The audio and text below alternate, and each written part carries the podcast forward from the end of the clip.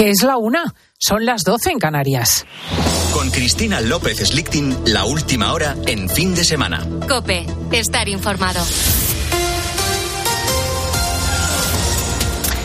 El equipo del opositor ruso Alexei Navalny denuncia que Putin lo ha matado. Guillermo Vila. Sí, así lo han dicho Cristina después de que su madre recibiera esta mañana el certificado de defunción de manos de los funcionarios de la cárcel en la que este viernes murió de forma repentina. Ana Huertas. Sí, el equipo de Navalny ha denunciado en un comunicado este fallecimiento y han dicho textualmente que Putin lo mató. La portavoz de la familia ha precisado que Navalny murió pasadas las dos y cuarto de la tarde, hora local, de este pasado viernes, dos horas antes de que los servicios penitenciarios lo anunciaran públicamente. Ahora mismo su cuerpo se encuentra en Salejar, una ciudad cercana a la cárcel ártica, donde se le está realizando la autopsia para determinar las causas de la muerte, que según la versión oficial fue repentina. Mientras paseaba, la familia ha exigido que se les entregue el cuerpo de Navalny de manera inmediata. Y este sábado siguen las protestas de los agricultores pese a las medidas que anunciaba el jueves el ministro Luis Planas.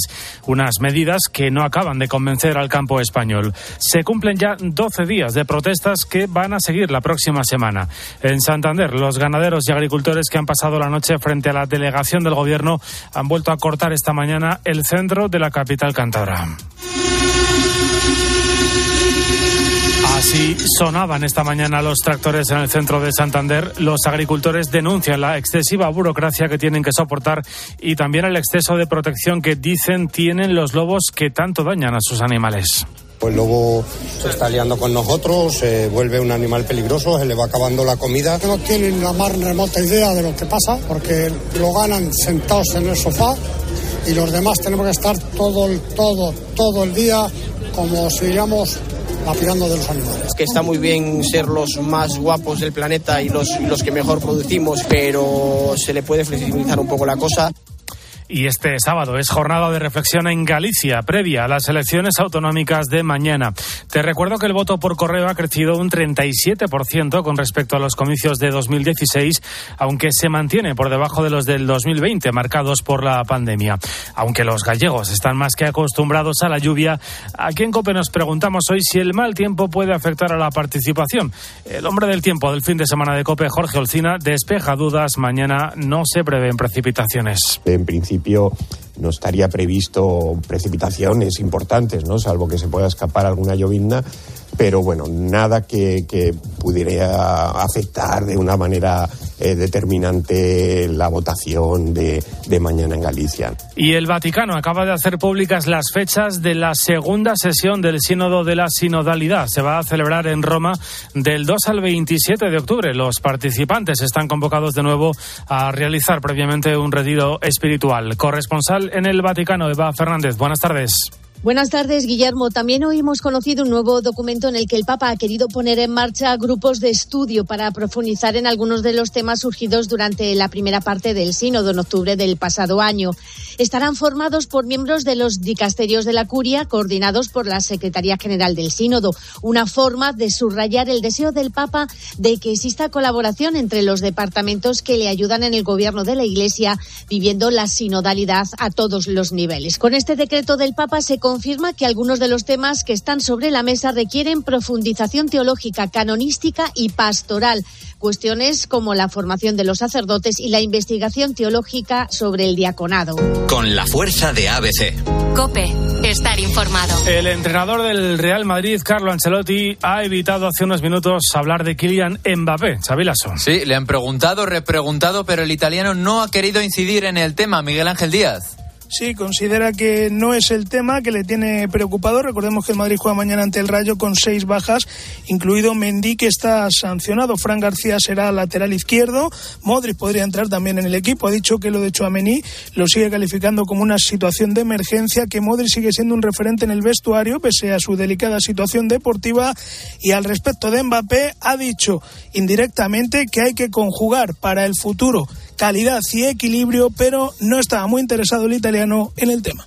Yo eh, veo, escucho lo que ha pasado, eh, creo que entiendo perfectamente que es el tema del día para vosotros, pero no para nosotros, para nosotros es el partido de mañana. Esta temporada que tenemos que hacerlo bien y terminarla bien. Gracias, Miguel. Y hoy tenemos Liga. El primer partido es ahora en poco más de 50 minutos. El eh, Atlético de Madrid Las Palmas. Después a las 4 y cuarto Asuna Cádiz. 6 y media Celta Barça. Y a las 9 otro gran partido. Valencia Sevilla. Lo puedes seguir ya en tiempo de juego. A esta hora en Cope lo que sigues escuchando es el fin de semana con Cristina.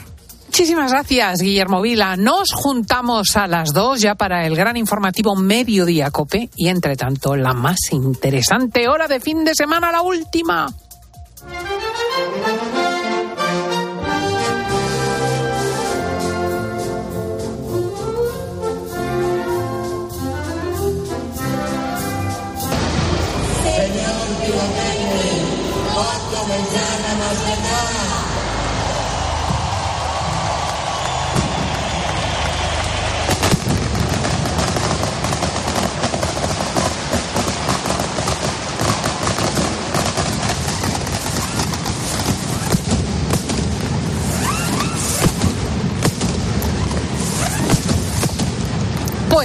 los madrileños lo vivimos con expectación y asombro, porque para lo que los eh, mediterráneos no tienen más que costumbre, porque claro, es lo suyo, y para tantos otros pueblos en España, para nosotros es una excepción. Eh, aquí no tenemos eh, espectáculos de sonido pero técnico y el arte valenciano llega generando en Madrid este fin de semana expectación. Mascleta que se celebra mañana domingo a la una de la tarde en la zona de Puente del Rey, con polémica incluida, porque hasta ayer a mediodía, de la marinera, no supimos si Justicia y la delegación del Gobierno iban a autorizar o no esta mascleta inédita en Madrid. Y es que varios partidos de izquierda y asociaciones ecologistas arguían que se iba a producir un estrés injustificado y un impacto negativo sobre la fauna y la flora madrileñas. Eh, probablemente haya una colección en algún sentido, eh, algún pato que se estrese, alguna urraca en semejante condición, algún césped que después haya que restañar, pero también es cierto que con esto llega un poquito de cultura valenciana a Madrid. Y en 24 horas exactamente va a dar comienzo esta mascleta que va a lanzar la empresa Pirotecnia Valencia y a cuyo gerente saludamos hoy en fin de semana de COPE, don José Crespo. Muy buenos días. Hola, muy buenos días. Eh, ¿Cómo les explicaría a los eh, desconocedores absolutos, y hasta hace bien poco lo era yo, eh, que yo solo he ido hace dos o tres años a una mascleta en Valencia y ha sido la única en mi vida? ¿Cómo les explicaría qué es esto de la mascleta? Pues bueno, pues es un, un espectáculo pirotécnico diurno en el cual nos sentimos los valencianos muy identificados, un, un espectáculo que, que globaliza un poco toda clase de efectos acústicos con diferentes eh, tonalidades, eh, increciendo, siempre hay una, una, una sinfonía de ruido, una sinfonía de ruido y que finaliza con un, un estruendo final. ¿eh? Es que tela. O sea, la mascleta se hace de día, por ejemplo, que no tiene todo el mundo que saberlo. Es de sonido y además tiene una cadencia. No os creáis que es ahí pa, pa, pa, a lo bestia como una petardada que se hace en Berlín en Nochevieja, que es un espanto. No, no, no. Correcto. ¿Cuánto suele durar una mascleta, don José? A ver, eh, nosotros eh, la que vamos a lanzar mañana va a durar unos siete minutos aproximadamente. ¿eh? Tiene una duración hay otras mascletas, bueno, eso diferentes, diferentes artistas, pues lo hace durar lo, que él cree oportuno, pero nosotros en esta ocasión vamos a apostar por siete minutos aproximadamente y bueno, con esos siete minutos van a poder eh, ver y apreciar una, una, una, variedad de efectos eh, muy bonitos y muy visuales y, visuales también porque hay, hay, un poco de ah, colorido y de humareda. ¿Cómo es esto? Correcto, correcto. Queremos hacer con efectos, eh, con efectos en, en, humo y en color y con diferentes tipos de, de, truenos, de intensidades, pues hacer esa, ese conjunto, ¿no? Ese conjunto de, de ritmo y, de, y de efectos eh, que van a ser de preciosos, vamos. ¿eh? Mm. tenemos una tenemos una buena fachada para visualizar a, a diferencia de Valencia. Tenemos una mejor fachada aquí por el sitio, por el emplazamiento y, va, a estar, va a estar muy bien, muy bien. Eh, ¿Cuánto suele durar por término medio una mascleta?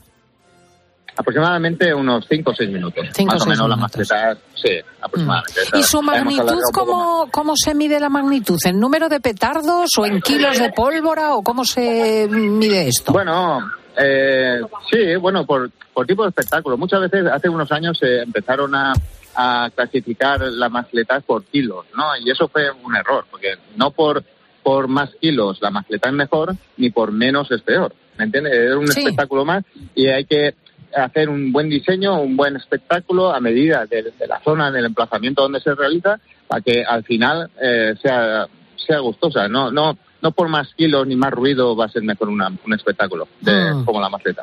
Es- eh, di- nos hablaba usted de una sinfonía de, de- de ruidos o sonidos. ¿Cómo es la cadencia? Quiero decir, ¿hay un estilo fijo o cada uno hace lo que quiere? ¿Empieza eh, o tiene que empezar suavito, luego subir, bajar? ¿Cómo es eso?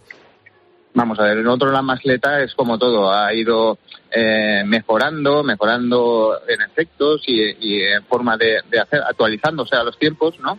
Pero siempre en la mascleta siempre ha sido un, un- una, una banda, ¿no? Una banda de truenos eh, eh, que van increciendo poco a poco, poco hasta llegar a ese, a ese final, ¿no? Esa, esa melodía de la que hablamos. Ahora, pues nosotros mañana vamos a lanzar unos minutos de fuego muy moderno, muy, muy, muy actual, ¿no? Con todas las novedades, con todos los efectos estos aéreos que vamos a hacer en el espectáculo.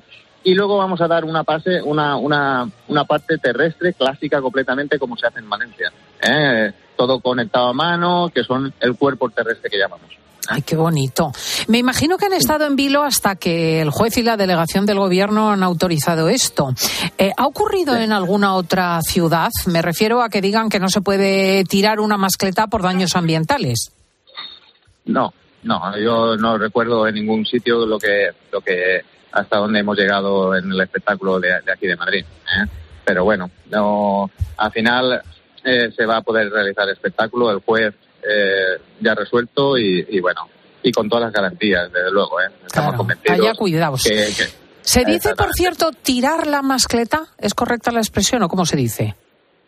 Bueno, sí, tirar la mascleta o disparar la mascleta, Ah, cada uno lo, lo llama de una manera. ¿Y cómo van los preparativos para, para mañana?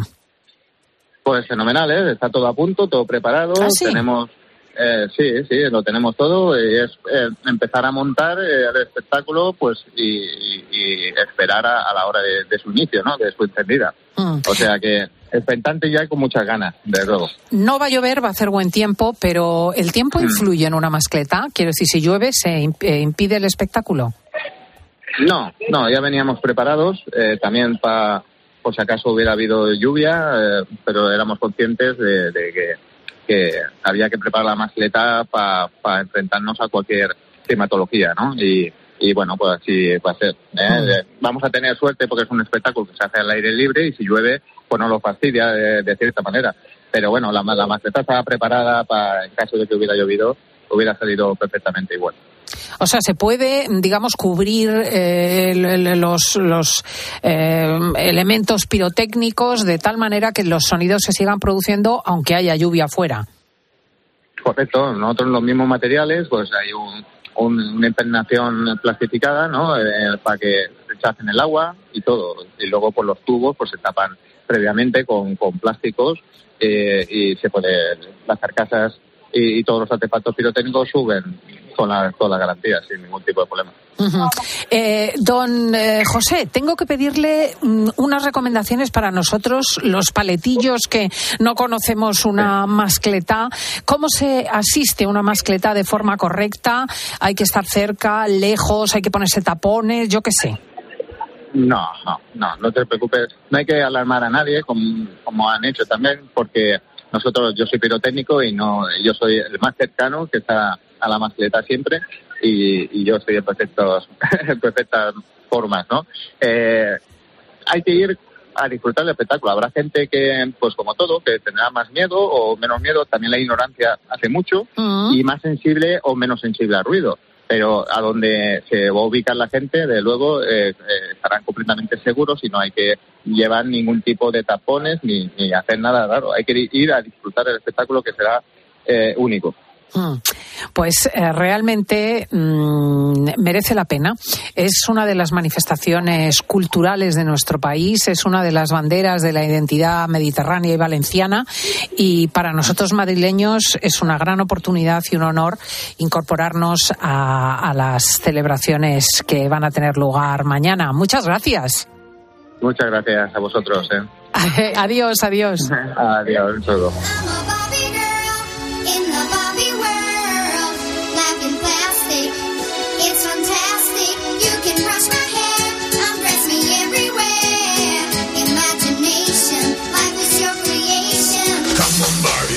Party.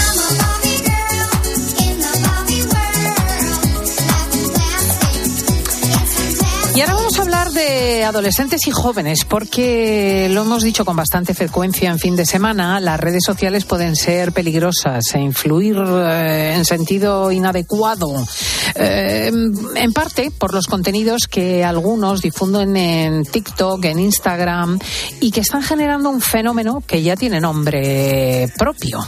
A la 1 y 16, a las 12 y 16 en Canarias, tengo que hablarte de la cosmeticorexia. ¿Qué es esto?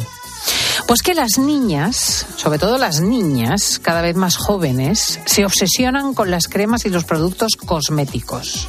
Algunas se llegan a aplicar rutinas de 11 pasos cada día. O sea, primero no sé qué producto, luego otro, luego otro, luego otro, hasta 11 cada día. Niñas, vamos a ver cómo esto puede afectarles con doña Paloma Borregón, dermatóloga y divulgadora en redes sociales.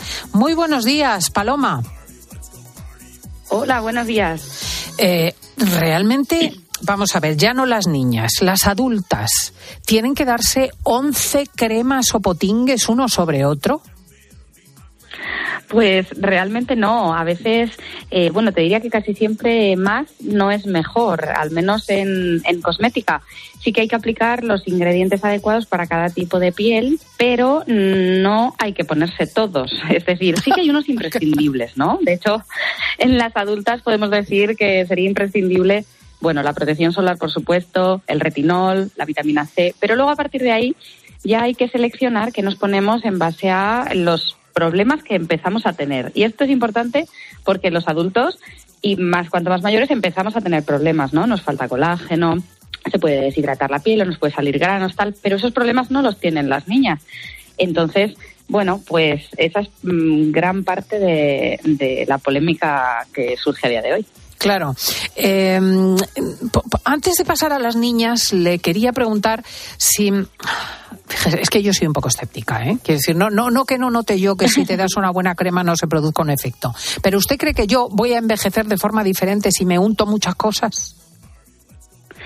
Pues realmente sí, a día de hoy sabemos que el envejecimiento solo supone el 30% como mucho eh, la genética, pero sobre el 70% restante que está producido por los factores que se llaman esposoma, que son todo lo que nos exponemos, desde el sol, la contaminación, eh, el estrés, la falta de sueño, eh, todos esos, hay un montón de factores que lo que hacen es que mm, envejezcamos peor. Eso sí que está súper demostrado. Entonces, hay ingredientes que sí que tienen mucha ciencia detrás y que sí que demuestra la ciencia. Por ejemplo, el retinol es la antiedad indiscutible, eh, que es crucial para que se produzca colágeno en una piel que ya tiene dificultades para producirlo y que además, a lo largo de la vida, pues ese colágeno va siendo de peor calidad, sobre todo cuantos más factores de estos hayamos tenido, ¿no? Cuantas Ajá. más papeletas para el envejecimiento hayamos comprado.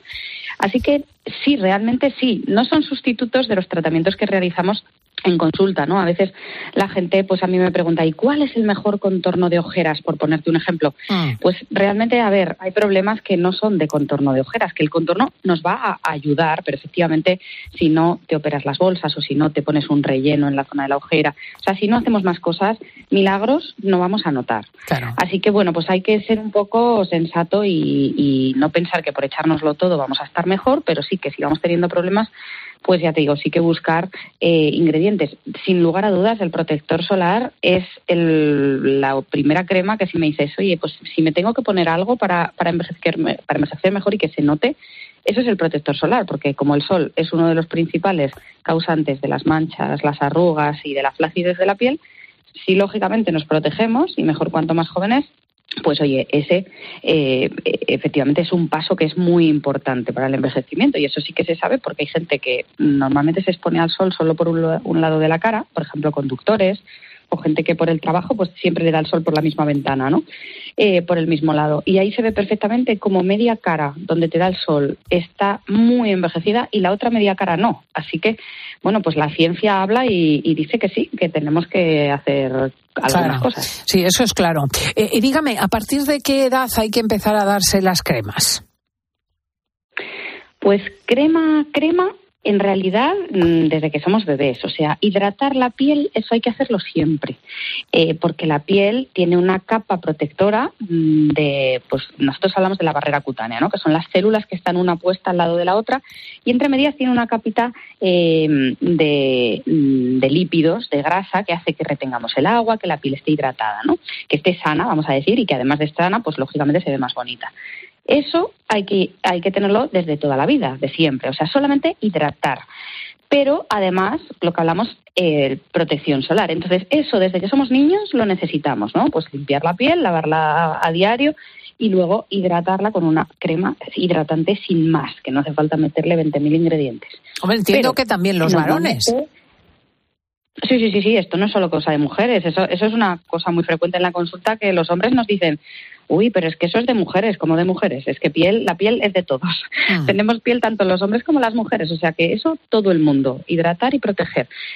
¿Qué pasa? Que a medida que vamos cumpliendo años, vamos teniendo problemas y es cuando tenemos que meter otras cosas, ¿no? ¿A partir de qué edad tenemos que meter otras cosas? Pues normalmente cuando empieza la adolescencia, ahí ya empieza eh, un poco la explosión hormonal y nuestras glándulas sebáceas empiezan a hacer grasa, entonces vamos a necesitar me- meter algunos ingredientes que regulen esa grasa, ¿vale? Así que te diré pues más o menos en torno a la adolescencia, pero bueno, ahí hablamos ya pues en torno a 13, 14 años, no antes como esta locura que está que está viendo ahora.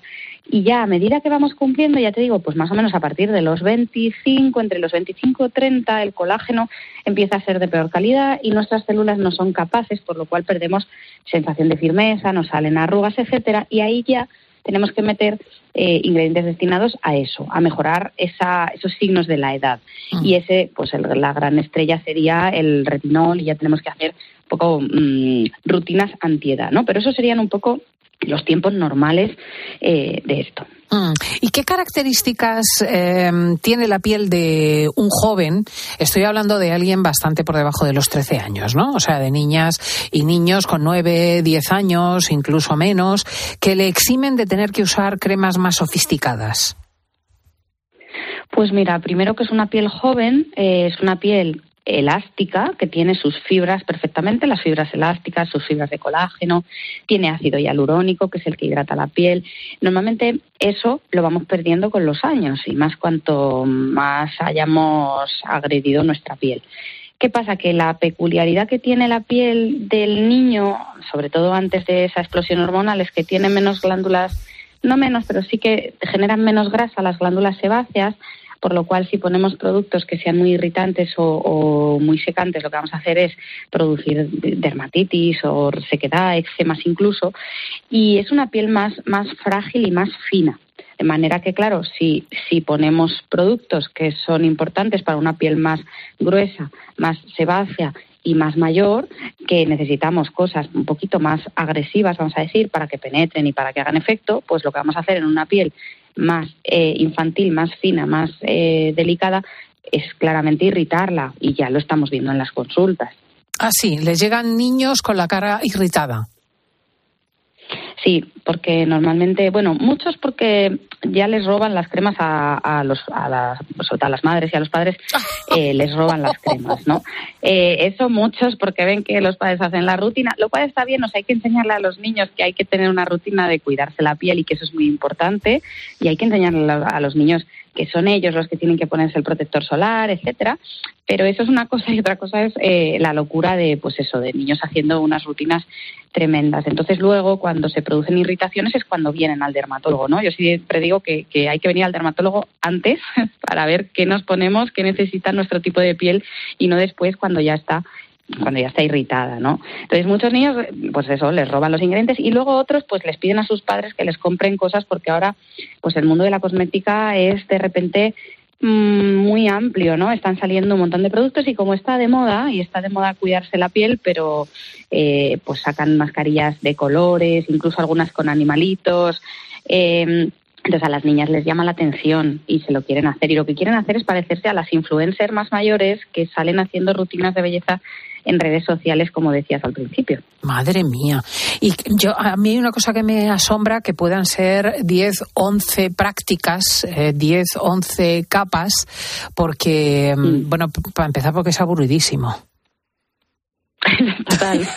no tenemos tiempo. La mayoría de las personas, o sea, ni yo que soy dermatóloga hago tantos pasos ni me pongo tantas cosas. Eh, o sea, realmente, como decíamos, eh, no hace falta tanto. Pero es verdad que es como muy visual, ¿no? Entonces da, da para mucho contenido. Esto nosotros los dermatólogos eh, ya llevamos viéndolo desde hace muchos años que influencers sin tener conocimientos dermatológicos pues dan sus consejos de qué hay que ponerse y qué no hay que ponerse en redes sociales.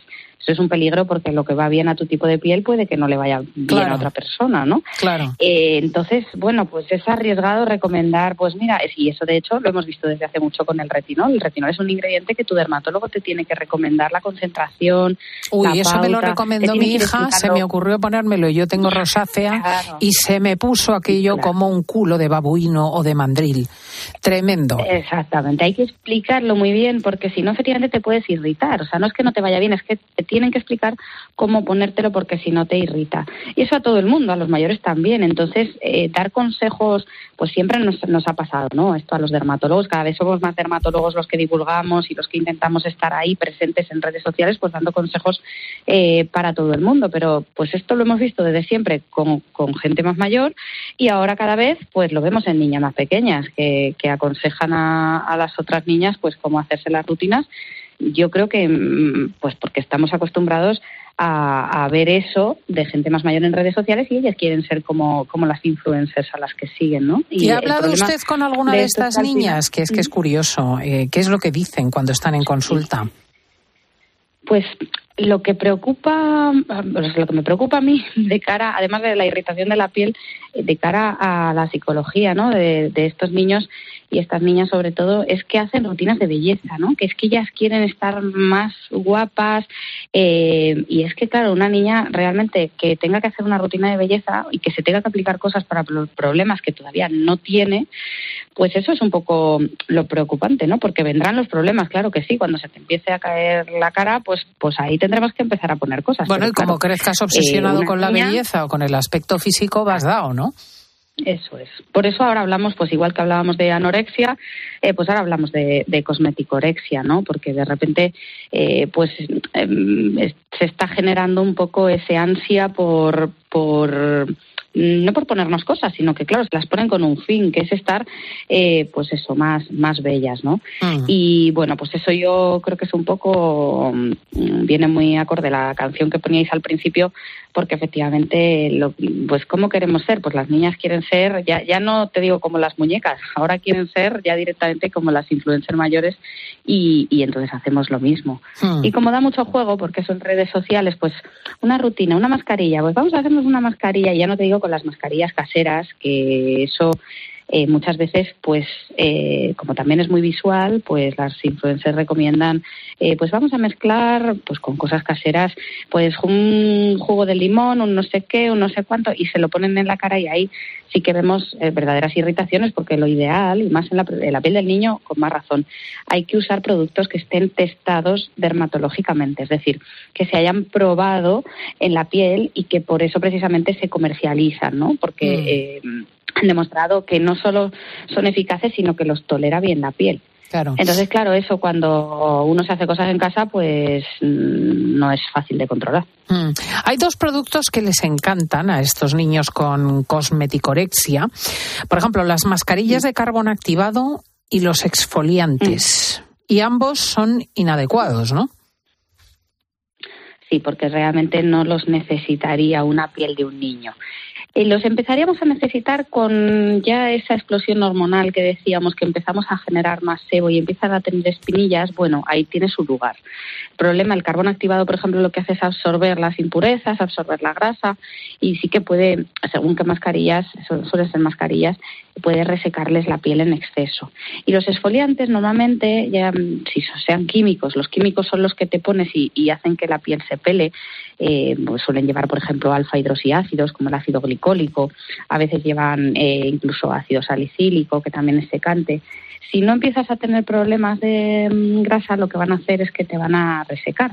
Y si son esfoliantes mecánicos, que son estos tipos scrub, que son así como con bolitas que raspan la piel, si la piel es muy fina y esas bolitas pues no están controladas, eh, podemos producir irritación en esa piel que es muy fina. Si el, el tema es que la piel es fina, es lisa, es, es muy bonita, que eso es lo que tiene, que cuanto más jóvenes somos, somos pues mejor tenemos la piel, pero efectivamente mm, podemos irritarla. Pues ojito con la cosmeticorexia. Atención a los papás y a las mamás. Vigilen también los productos eh, de belleza, que son ahora el ansia viva de los chavales que siguen el TikTok y las redes sociales. Es la doctora Paloma Borregón.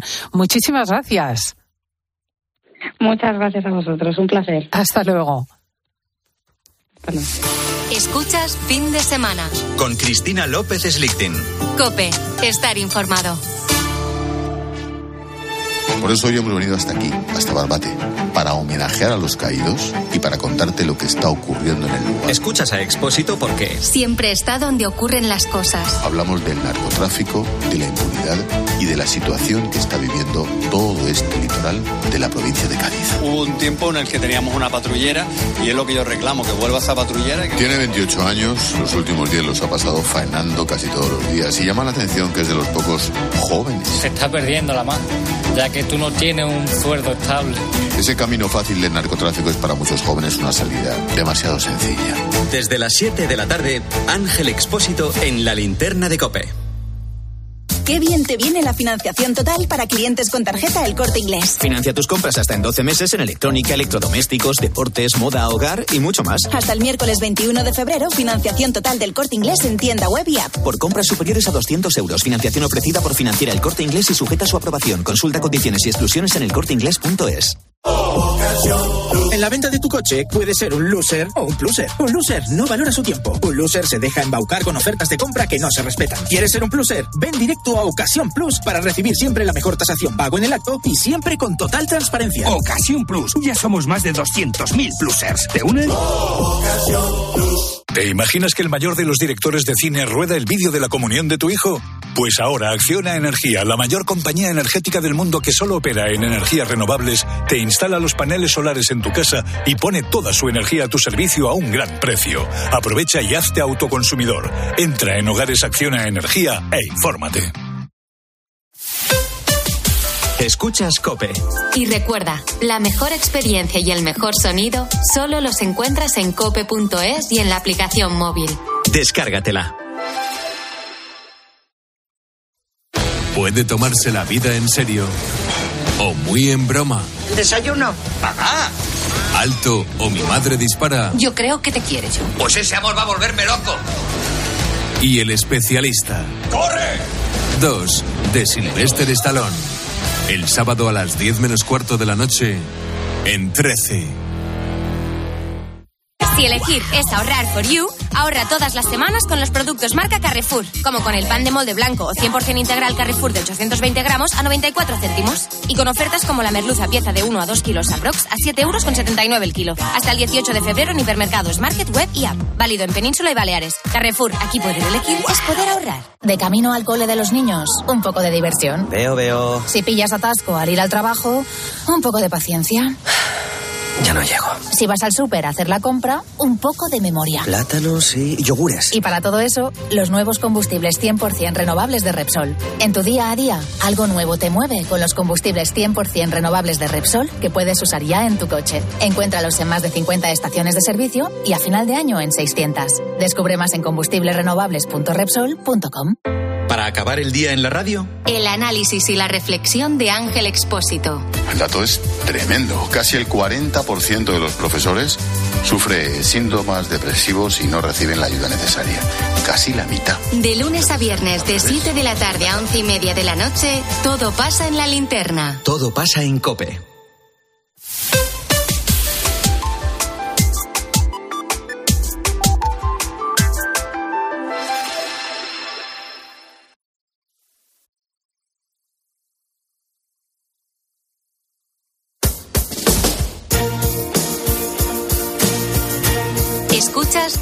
Semana.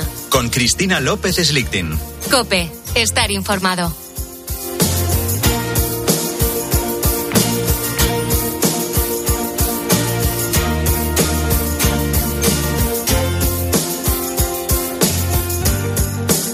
Una de las noticias estremecedoras de la semana es la que narra la eutanasia doble del ex primer ministro holandés y su mujer. Dos ancianos de 93 años que eh, se han quitado juntos la vida. Han muerto envenenados, cogidos de la mano. Eh, ambos manifestaban temor al futuro por el eh, muy deteriorado estado de salud y la pregunta es si esto constituye o no un ejemplo. A su vez, el tema se ha puesto de moda en Ecuador, donde eh, se ha aprobado la eutanasia. La Corte Constitucional ha legalizado esta práctica y los obispos de Ecuador han calificado de diabólico este movimiento. Dicen, eh, no podemos ofrecer muerte si ni siquiera damos los mínimos requerimientos de salud para una vida digna. Vamos a hablar con Ginés García Beltrán, miembro de la Comisión Ejecutiva de la Conferencia Episcopal Española, obispo de Getafe y sobre todo obispo de cabecera de fin de semana. Ginés, muy buenos días. Buenos días, Cristina. Un saludo. Pues efectivamente eh, viene fortita la semana. Sí, sí, sí. Bueno, pues eh, esto que decías es un ejemplo. Bueno, pues es un mal ejemplo.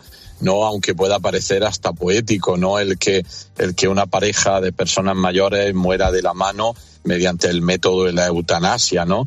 Eh, esto puede parecer que bonito, van a terminar su vida juntos, pero esto no, no quita ¿no? La, la maldad moral de, de un acto de, de quitar la vida eh, y que no tiene ninguna justificación. No elegimos cuando nacemos, no elegimos cuando morimos, por tanto, la vida solo solo se acaba cuando se acaba naturalmente para nosotros los creyentes, cuando Dios nos llama para sí, ¿no? Pero no, no hay justificación, yo creo que no hay justificación tampoco para, para este caso. Tienen miedo al futuro, quieren quitarse la vida. Bueno, pues eh, esto es cuando, en definitiva, eh, es una expresión de, de la falta de esperanza, ¿no? Yo creo que esto es muy significativo en el mundo en el que vivimos, en, en, esta sociedad donde la tasa de suicidios crece por momentos también en gente, o sobre todo en gente joven. Cuando uno mira el futuro con miedo y no lo mira con esperanza, ¿qué está fallando ahí? Ahí hay una patología una patología de la sociedad, de la cultura y, y por supuesto, pues una falta de fe tremenda, ¿no? En, en, en, que, en que la vida pues es de Dios y la entregamos cuando Dios quiere, ¿no? A mí no me parece un bonito testimonio, sino todo lo contrario. Sí, a mí además me plantea otras cuestiones, ¿eh? porque aunque es verdaderamente desasosegador y me parece, por ejemplo, mucho más envidiable, yo que sé, el testimonio de las personas que en la última etapa de la vida emplean el tiempo en prepararse en paz para la muerte eh, y para la, para la eternidad, eh, yo digo, pero estas personas mmm, que tienen hijos y nietos, como era el caso, eh, ¿qué relación tienen con ellos? Porque Pues verdaderamente es una cosa asombrosa, ¿no? Quiero decir, a mí me dice mi madre, eh, mira que es que me voy a aplicar la eutanasia y me oye. Te quiero decir que mm, eh, eh, no estoy hablando de la sedación en el lecho de muerte, ¿eh? que los cuidados paliativos nadie los pone en duda. Estoy hablando de que me diga como estos dos, con perfecta claridad, es que mm, no me merece la pena vivir. Digo, pues vámonos de crucero. No sé cómo decirte. O sea, es que es una cosa eh, de una soledad tremenda.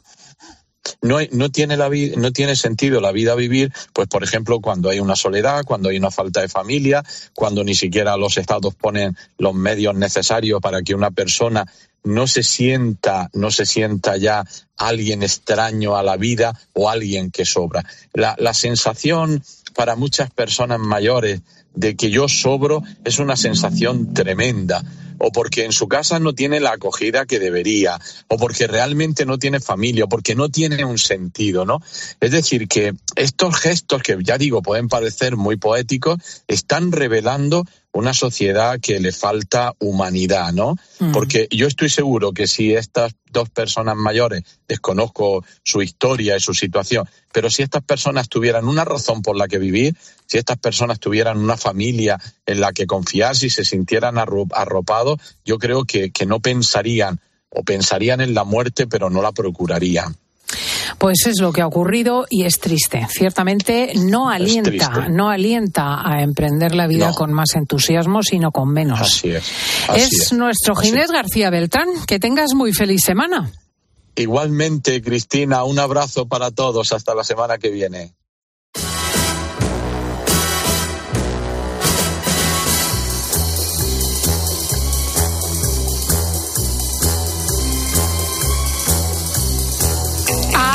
Ala, ala, ala, ala, vamos al cine y que nos alegren un poco, porque llevo unos días de películas siniestras. Que qué barbaridad, Teresa Cobo. Muy buenos días. Muy buenos días, ¿y qué haces tú ahí?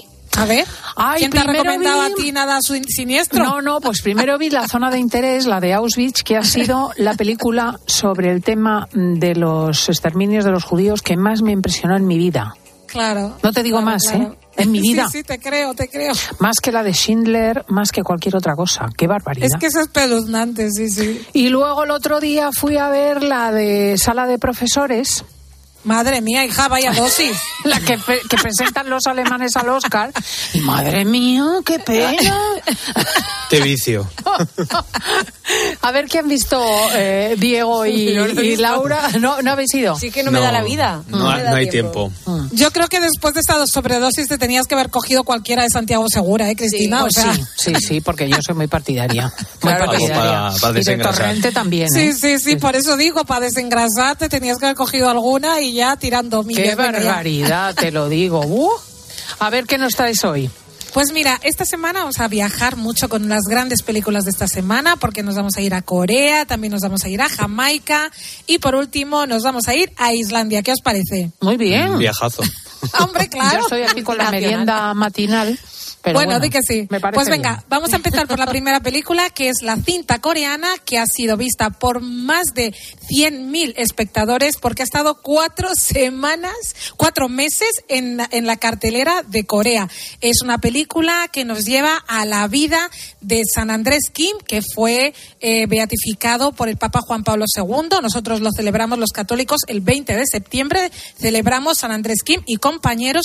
Y aquí en esta película titulada Nacimiento vamos a conocer cuál es la vida de este señor, que era eh, fue el primer sacerdote y mártir ¿Y coreano eso que cómo hubo. le puede interesar a tantísima gente? ¿Cuál es la clave? Hombre, Cristina, pero ¿cómo no nos va a interesar? Ah, a mí sí, y a ti también, y a muchísima gente interesada por la cultura y la historia del, del humanismo cristiano, pero ¿así a las multitudes? Claro, Cristina, es que hazte a la idea de que la, en la próxima JMJ va a tener lugar en Corea. Es decir, ahí hay muchísimos católicos. Ah, es decir, amigo. una es una, eh, esta es una gran eh, experiencia para que veamos la universalidad de la fe. Es decir, no somos solo cre- creyentes lo que somos, estamos en Occidente. O sea, la fe es una cosa universal y hay santos hasta en Corea, como este señor que fue un tipo extraordinario, que su padre fue un converso al catolicismo y vamos a ver a lo largo de dos horas y media una cinta histórica súper bien hecha sobre cómo fue su vida, cómo vivían los sacerdotes, cómo era la fe de las primeras iglesias, la persecución que sufrieron eh, por parte del confucianismo, lo mal que lo pasaron, la fe que tenían, el amor que tenían por los presbíteros, lo que les hacía permanecer en la fe día a día. La verdad es que luego lo ves y dices, madre mía, y yo cada vez que paso por una iglesia, o sea, dando esto por hecho, o sea, es que es, es que es de bonita, no os lo podéis imaginar. Así es como suena nacimiento. ¿Sabes lo que significa ser sacerdote en esta tierra? Dos sacerdotes fueron arrestados por la policía china. Mi misión es llegar a saber qué está pasando en mi país. El martirio es una corona de gloria que Dios te concede. Y luego una cosa súper interesante, porque esto se, se, suele ver en muchos santos, la inteligencia y la sabiduría que da la fe, porque este señor fue el primero que hizo un mapa, el primer mapa de Corea accesible a Occidente lo hizo este señor. Es curiosísimo todos los datos que vamos a... o te entra una pena horrorosa y sales hecho polvo? Porque yo ya... No, a ver, vamos a ver, no, no, no, no, no, no, a ver la primera parte te entra un subidón de venga arriba todos, que te da un jamacuco. Cuando empieza a pasarlo mal, también lo pasas mal tú, porque la piel está muy bien hecha y te entra una empatía brutal. Pero luego lo que acabas es con un buen subidón, porque es una persona que da la vida por lo que más quiere.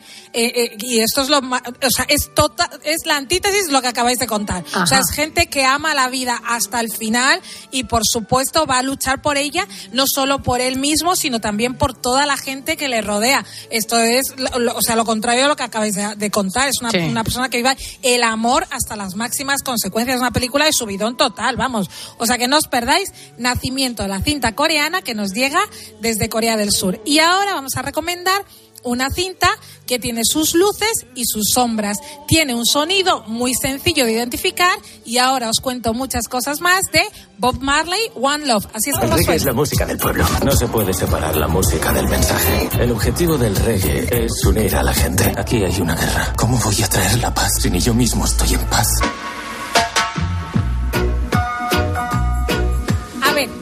Lo bueno de Bob Marley, One Love, a ver, la gente dice que es un biopic. No es un biopic. Tú no vas a ver cuando nace, qué le pasa de joven ni de pequeñito, no. Es una película centrada en un momento concreto de la vida de Bob Marley, que es cómo fue la grabación de Exodus, este gran disco, y cómo eh, surge de un momento fulminante de la, de, de, de la vida de Jamaica, donde están a punto de una guerra civil, le hacen un atentado a Bob Marley y a su esposa, y él tiene que salir de ahí, se va a Londres y empieza a grabar con la, gente más grande que hay en torno al mundo de la música, pero que empezaron siendo pequeñitos. Ahí vamos a ver a los que descubrieron más tarde a U2. O sea, para la gente que le encanta la música, es una película imprescindible porque van a ver mucha parte de la historia de la música. Esto es lo mejor de la cinta. Lo que para mí es como que tiene más de, de debatir es que, por ejemplo, esta semana se ha estrenado Priscila, una película en torno a la figura de Priscila Presley, la mujer de, de Elvis, y ahí sobre todo se cargan las tintas en el, la, lo paranoico que era Elvis, lo, egocéntrico que era y qué mal lo pasó Priscila, que luego habría que ver si lo, lo pasó mal porque era un medio inocente y se creyó que, o y que no tenía personalidad, que esto es lo que creo que también, o sea, que no solo Elvis era una mala persona, sino que ella también tenía sus defectos, ¿no? Y aquí en Bob Marley, que es un hombre que tuvo nueve hijos con siete mujeres diferentes, muchas amantes, que ya sabemos a lo largo de la historia que Rita Marley lo pasó fatal, pues no aparece nada de esto. Este, este hombre, buen hombre, es un, es un hombre que prácticamente es un santo, que ama la cultura Rastafari, habla de One Love y viva la, la compañía, vamos, no sé cómo decirte. Pero aquí todos sabemos que este señor también tenía sus luces y sus sombras y yo creo que cuando hagan la película de Rita Marley, ya veremos también cómo acaba Bob Marley. Ya. De todas maneras, lo que sí que intuyo es que esta es una película muy agradable y musical. Ay, bueno, es que es sobre agradable musical. musical. No, y sobre todo también es muy humana, porque yo creo que Bob Marley, igual que tenía estas sombras, es verdad que toda esta cosa de, de buscar la paz eh, entre todos, ¿no? Porque él había sufrido lo que los veía los peligros de lo que podía ser una guerra civil, de las divisiones que se crean en las sociedades y de ahí surgen es, las letras de este disco, también está esta parte luminosa está, pero sí que es verdad que esta parte tan luminosa puede hacer que pensemos que era un, prácticamente un santo cuando en realidad era un hombre común y corriente que también tenía sus sombras, ¿no? -huh. Esto es lo que la puntualización que yo quiero hacer. Pero la película es extraordinaria y yo tengo que decir que el actor que hace de Bob Marley ha nacido una estrella que ha protagonizado esta serie de Disney. O sea, bueno, es que es el no va más este hombre, vamos. Y ahora recomiendo para acabar una cinta islandesa que es para cuando, cuando Cristina se va a ver la zona de interés y después se va a ver la de, la de la de la sala de profesores y en medio dice, por favor, Que o sea, no ya está puedo bien, más, que, que ya no me- puedo que más. que voy a tener que ir al psicoterapeuta. Esto es como le puede pasar a ella y le puede pasar a cualquiera de nuestros oyentes, incluso a nosotros mismos, recomiendo Mayday Club. Mayday Club, que es una película que es una comedia desternillante de un cineasta islandés. ¿Y de qué va esta cinta? Uy, esto me apetece a mí Es que es mucho. muy graciosa porque es que es muy boba. Es la historia de un montón de gente que tiene pánico a volar, ¿vale? Anda, Anda, mira. mira. Diego. Esta es la- esta es la mía. Entonces, entonces Apuntada. les plantean una terapia como de choque que es meterse en un vuelo, con la mala suerte de que el vuelo, o sea, Se les pasa, bueno, o sea, lo peor que les puede pasar. Y entonces vas a ver cómo somos los seres humanos de medio ridículos y lo ridículo que es el miedo en sí. Entonces es, es como muy desestresante eh, Ay, verla porque te hace de efecto. absolutamente. De verdad, este- es- es muy- de verdad que lo digo, eh, que es muy boba. O sea, que cuando, cuando veáis la zona de interés y sala de profesores, os va, os va a resu- resultar como muy, muy, muy de muy de risa y también de efecto espejo que tú dices, es que yo tengo pánico a lo mejor a las palomas cuando paso al lado de ellas y dicen, madre mía, qué tontería, ¿no? Que más vale que me vea alguno de los psicólogos que tenemos en el programa. En fin, y por último acabamos con las recomendaciones de 13 Televisión, porque tenemos ahora a las 3 de la tarde, Marea Negra a las 5 menos 10, Batland a las 7 menos 10, La Venganza de Wyatt Earp, que es un western estupendo. Alto o mi madre dispara a las 10 menos 20 y el especialista con Sylvester Stallone a las 11 de la noche. Mañana, viva el cine español con La tonta del bote. La tonta del bote me llaman así. A las 3 menos 20. Después a las 5 menos 10 una monja y un don Juan y otras películas por la tarde como a las 6 y media. También un sheriff necesita ayuda y látigo a las 8 y 20 de la tarde. Os quejaréis. Y mañana, además, programa especial de las elecciones que estaremos ahí Antonio Jiménez y un montón de gente a partir de las 10 de la noche. O sea, bueno, fabuloso. Diego, ya sabes, cógete un vuelo a Galicia. Mm, Va a ser que no, ¿no? no. No, Aquí aparte me han dicho que esos aeropuertos no son un poco convulsos. Ay, madre, Querida madre. Como, un abrazo muy fuerte. Buen fin de... Que hay aeropuertos que se las traen, ¿eh? Oye, ¿Te pues acuerdas un viaje a Bilbao? Bilbao, el Que no, no- no aterrizamos, se dejó caer el avión, ¿eh? Qué exagerado. Yo he ido en avión a Galicia y tampoco lo he notado. Una No. cosa muy. Depende de los momentos, a veces te desvían, Bueno, claro. pero vamos, yo es que como no le tengo miedo, aquí mi amigo es que le llevamos al desierto del Kalahari y igualmente la pista infinita le parece atroz. Pobre Diego.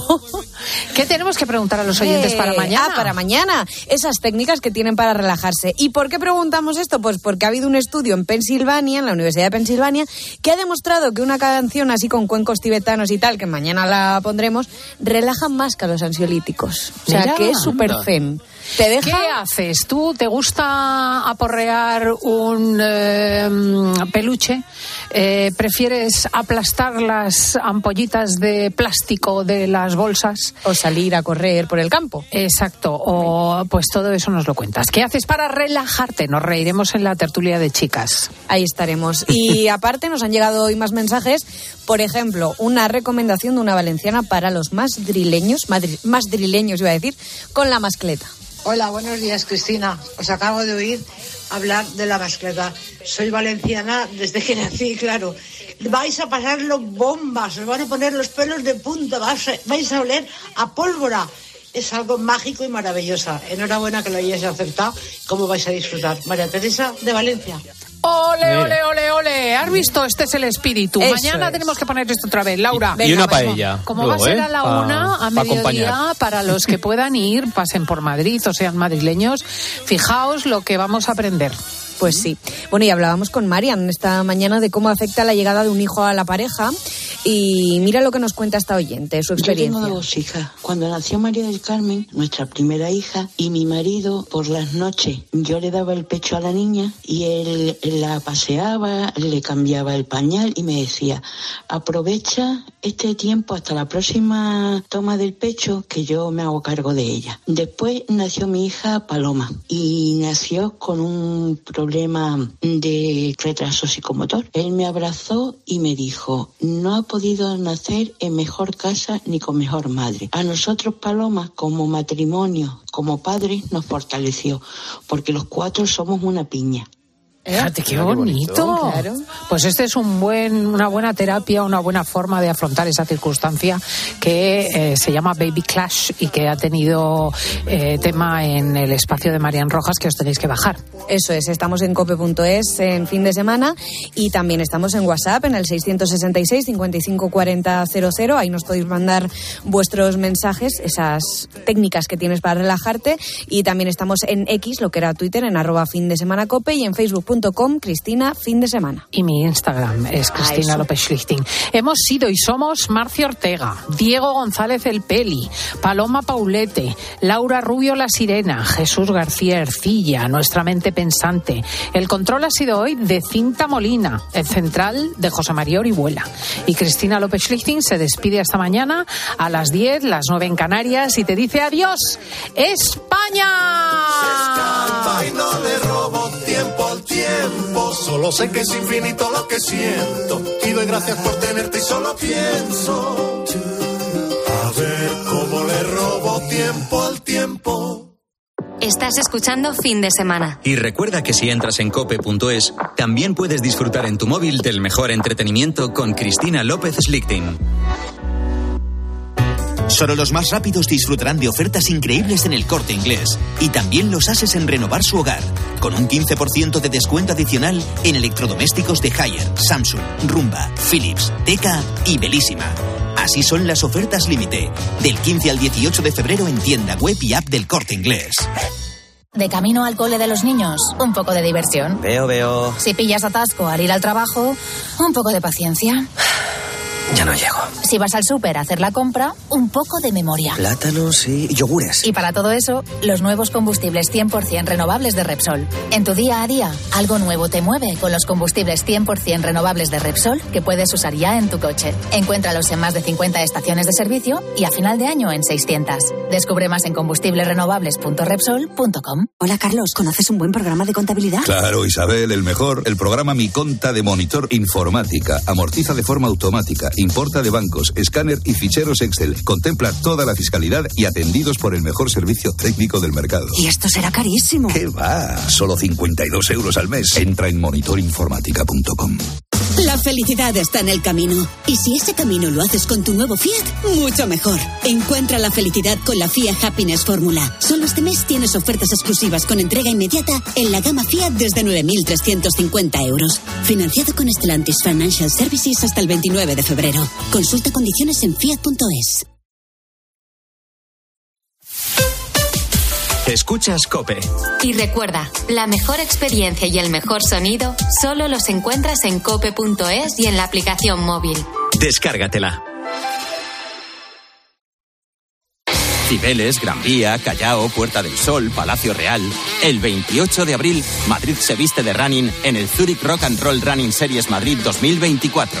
Vive una experiencia única en maratón, media maratón o 10 kilómetros. Últimas inscripciones en rockandrollmadridrun.com. Patrocinador Naming Zurich Seguros. Contratar la luz con Repsol, ahorrar en tus repostajes. Contratar la luz con Repsol, ahorrar en tus repostajes. Contratar la luz con Repsol. ¿Pero qué estás haciendo? Contratar la luz con Repsol. Porque ahorro 20 céntimos por litro en cada repostaje durante 12 meses pagando con Wilet. Contrata la luz con Repsol en el 950 52 50 o en Repsol.es y enciende tu ahorro. ¿Eres profesional de la construcción y la reforma? En Leroy Merlin te ayudamos a llevar a cabo cada reforma con éxito, haciendo tus compras más fáciles, con un equipo de expertos dispuestos a ayudarte en lo que necesites y más de 100 tiendas Pro con horario ampliado desde las 7 de la mañana. Si eres profesional, únete al Club Pro y descubre muchas más ventajas. Leroy Merlin, ahora somos más pro. Con Chin Chin de Aflelu, llévate tu segundo par de gafas con cristales progresivos por solo un euro más. Y además, puedes pagar hasta en dos años sin intereses ni comisiones. Sí, tu segundo par de gafas progresivas por solo un euro más. No te lo pierdas. Ver condiciones. Si entras en cope.es tienes la radio en directo, contenidos exclusivos y todos los programas de Cope para escucharlos cuando quieras. El tobillo de Budimir después del penalti no pitado a Osasuna. No, no, el tobillo la vuelta. Nosotros podemos ser árbitros, bomberos, periodistas o médicos, pero tenemos ojos y lengua para opinar. Entra ya en cope.es.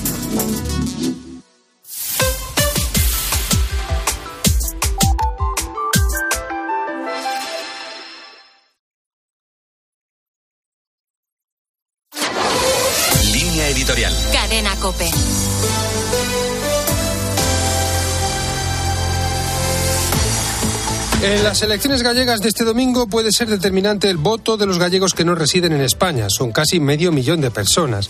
Galicia tiene una larga historia de migración. En las últimas décadas del siglo XIX y en las primeras del XX salieron de España, según algunas estimaciones, más de un millón de personas. Teniendo en cuenta que en ese periodo la media de población de Galicia era de dos millones, la cifra es muy importante.